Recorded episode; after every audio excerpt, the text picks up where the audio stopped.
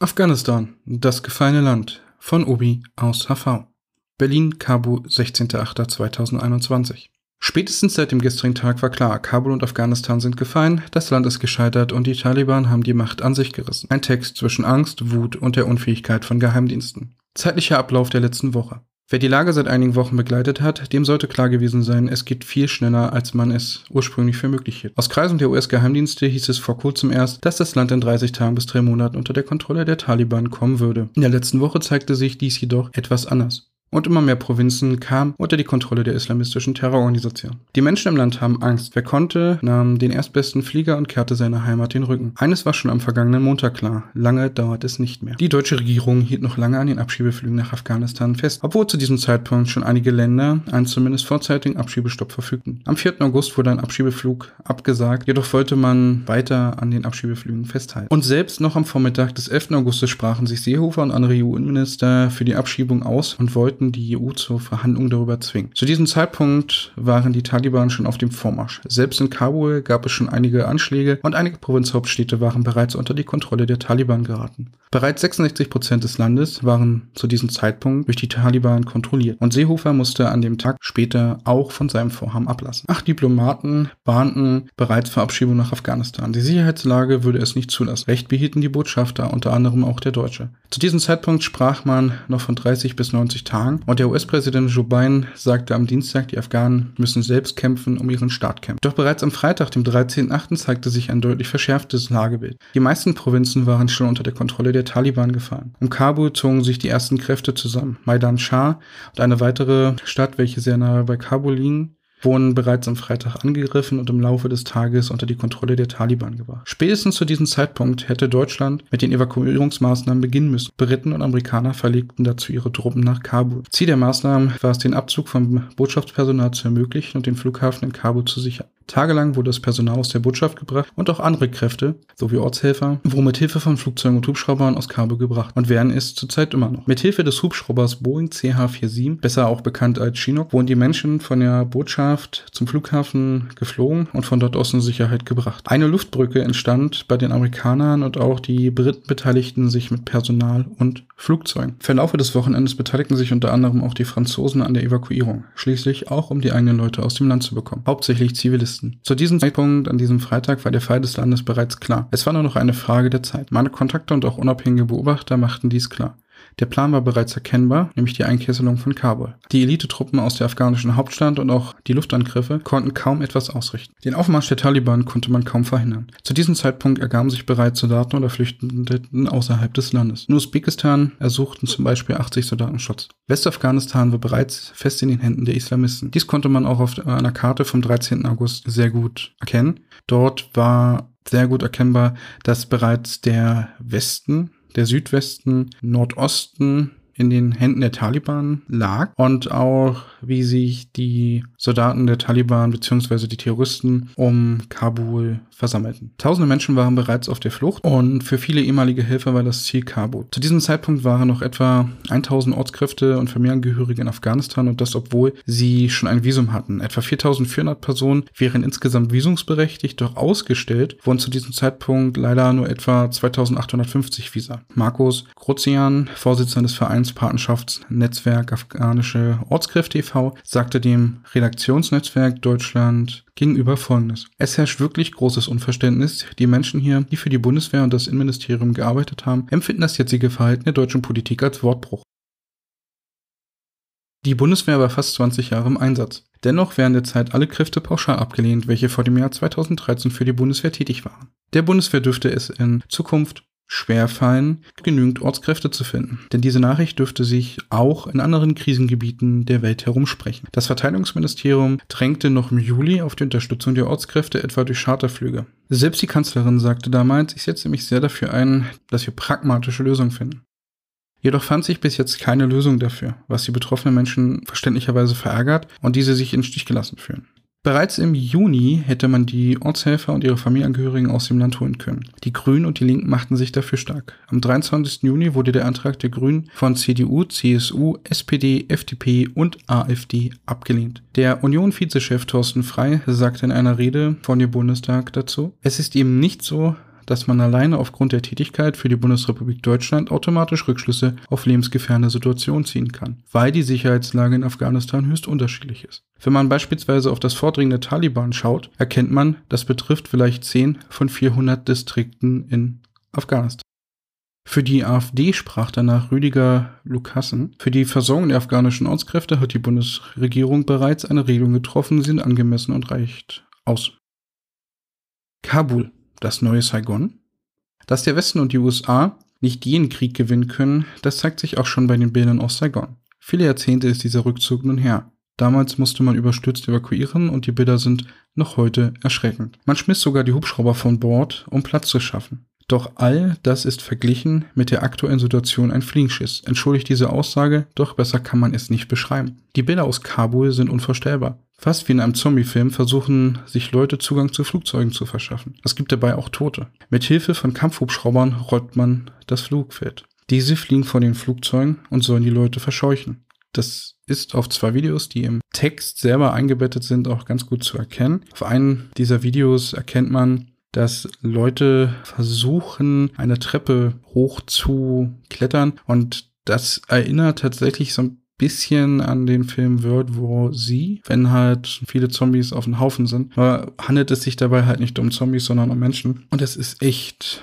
eine nicht wirklich tolle Szene, aber die Verzweiflung der Menschen ist verständlich. Die Verzweiflung und Angst ist groß bei den Menschen. Im Verlauf des Wochenendes verlor ich alle Kontakte zu Leuten vor Ort, was jedoch eher eine Sicherheitsmaßnahme ist. Man hat Angst vor den Taliban. Angst, dass man erwischt wird. Vor allen Dingen Angst darüber, dass man erwischt wird mit Nachrichten an Pressevertreter. Und das kann ich verstehen. Um einige Leute vor Ort habe ich auch persönlich Angst, gerade um die eher modernen Leute und vor allem um die Frauen. Bei Berichten war ich immer vorsichtig und habe nie Bilder und Namen verwendet, weil dies auch zu den Leuten zurückgeführt werden hätte können. So zumindest meine Befürchtung. Über Todeslisten sollen die Taliban schon länger verfügen. Dort drauf vor allen Dingen JournalistInnen, FrauenrechtlerInnen, AktivistInnen und alle, ihm so massiv gegen ihre Vorstellung verstoßen. Ein Kontakt aus meiner Zeit beim DRK, dort war ich in der Flüchtlingshilfe aktiv, schrieb mir, er hat Angst um seine Eltern. Sein Vater war für eine ausländische Hilfsorganisation tätig. Gestern konnte J seine Eltern zum letzten Mal erreichen. Wut, Angst und Verzweiflung sind in dem Land spürbar, auch gegen Deutschland. Man fühlt sich verraten und im Stich gelassen. Die Deutschen haben ihr Wort nicht gehalten. Lese ich nicht nur von Js Eltern, auch von anderen und auch von anderen Journalisten kam ähnliches. Die Verzweiflung ist spürbar und zum Teil kommt sie auch bei mir an. Die Wut und Hilflosigkeit. Wir schauen zu, wenn dort ein ganzes Land untergeht und all das war absehbar. Afghanistan müsse für sich selbst sorgen. Das war schon Trumps Idee und er sorgte für den Abzug von Truppen. Der neu gewählte Demokrat Joe Biden verhinderte diesen Abzug jedoch nicht. Die USA wollten nicht mehr in Afghanistan sein. Zu groß wurden die Opfer und das Land ist Kriege gegenüber müde geworden. Kein Gewinn für den Westen. Die Demokratie ist nun am Ende, zumindest in Afghanistan. Und die westliche Wertegemeinschaft hat tatenlos zugeschaut. Nur stellt sich die Frage, warum sind wir dann überhaupt rein? Das Land steht jetzt nicht viel besser da. Nur die Taliban haben tatsächlich jetzt neue Spielzeug erhalten. US-Waffen, Humvees und anderes Kriegsgerät fiel in ihre Hände.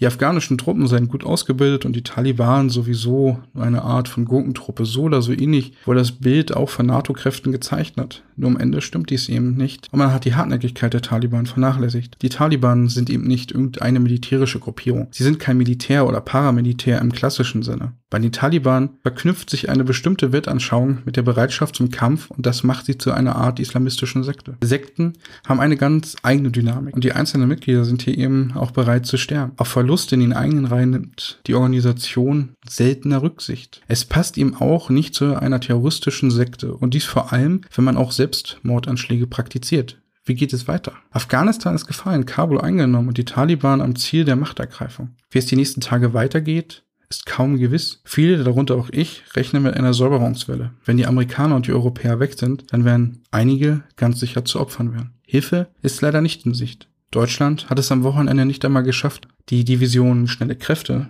nach Kabel zu verbringen. Aus Kontakten in der Bundeswehr heißt es dazu, dass die Verlegung schon am Samstag möglich gewesen wäre. Ein Befehl habe es nur nicht gegeben. In der Nacht haben US-Flugzeuge deutsches Botschaftspersonal ausgeflogen, so lauten verschiedene Medienberichte. Heute, im Laufe des Tages, sollen mehrere Maschinen vom Typ A400M landen. Platz haben diese Flugzeuge für etwa 114 Menschen. Ziel ist es in Taschkent eine Art Drehscheibe einzurichten. Dort sollen Menschen aus Kabul erst einmal landen und dann mit zivilen Flieger nach Deutschland verbracht werden. Es geht dabei klar um tausende Ortskräfte, welche über die Flugbrücke gebracht werden müssten. Im Morgenmagazin der ARD äußerte sich der außenpolitische Sprecher der Grünen folgendermaßen. Die Bundesregierung hat jahrelang Zeit gehabt, einen Plan zu machen. Für diesen Augenblick. Und dieser Plan ist ausgeblieben. Damit hat die Bundesregierung versagt. Zudem zeigen sich auch schockierende Bilder in Afghanistan.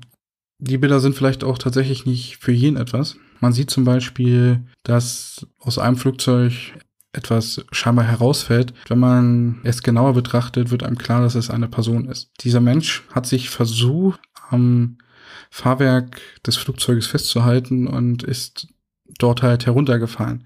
Denn auch auf anderen Videos sieht man, wie die Leute versuchen, sich bei den Militärmaschinen am Fahrwerk oder in der Nähe des Fahrwerkes festzuhalten, zum Beispiel an den Fahrwerksklappen. Nur leider funktioniert das eher weniger gut, wenn die Maschinen halt mit einem sehr hohen Tempo aus Kabul davonfliegen. So sieht man tatsächlich auch auf Twitter Bilder von Leichnamen, die auf dem Boden liegen und eher so ein bisschen aufgeplatzt sind. Das sind keine schönen Bilder, das muss man an der Stelle auch leider sagen. Aber sie sind da. Die Verzweiflung ist so groß, dass die Leute dieses Risiko auf sich nehmen. Dass die Leute versuchen, aus diesem Land herauszukommen. Was soll man dazu noch sagen? Was soll man an dieser Stelle sagen? Was soll man den Leuten sagen in Afghanistan? Soll man sagen, kämpft weiter für euer Land, macht weiter, versucht irgendetwas zu schaffen? Es gab ja durchaus auch genug Berichte von Leuten, die sich gemeldet haben und gemeint haben, warum kämpfen die denn da unten nicht? Warum kämpfen die denn nicht für ein Land? Wollen die von den Taliban regiert werden? Da frage ich mich tatsächlich, stellen die Leute sich das so einfach vor? Stellen die Leute sich wirklich vor, hey, wir kämpfen hier bis zum Ende, glorreicher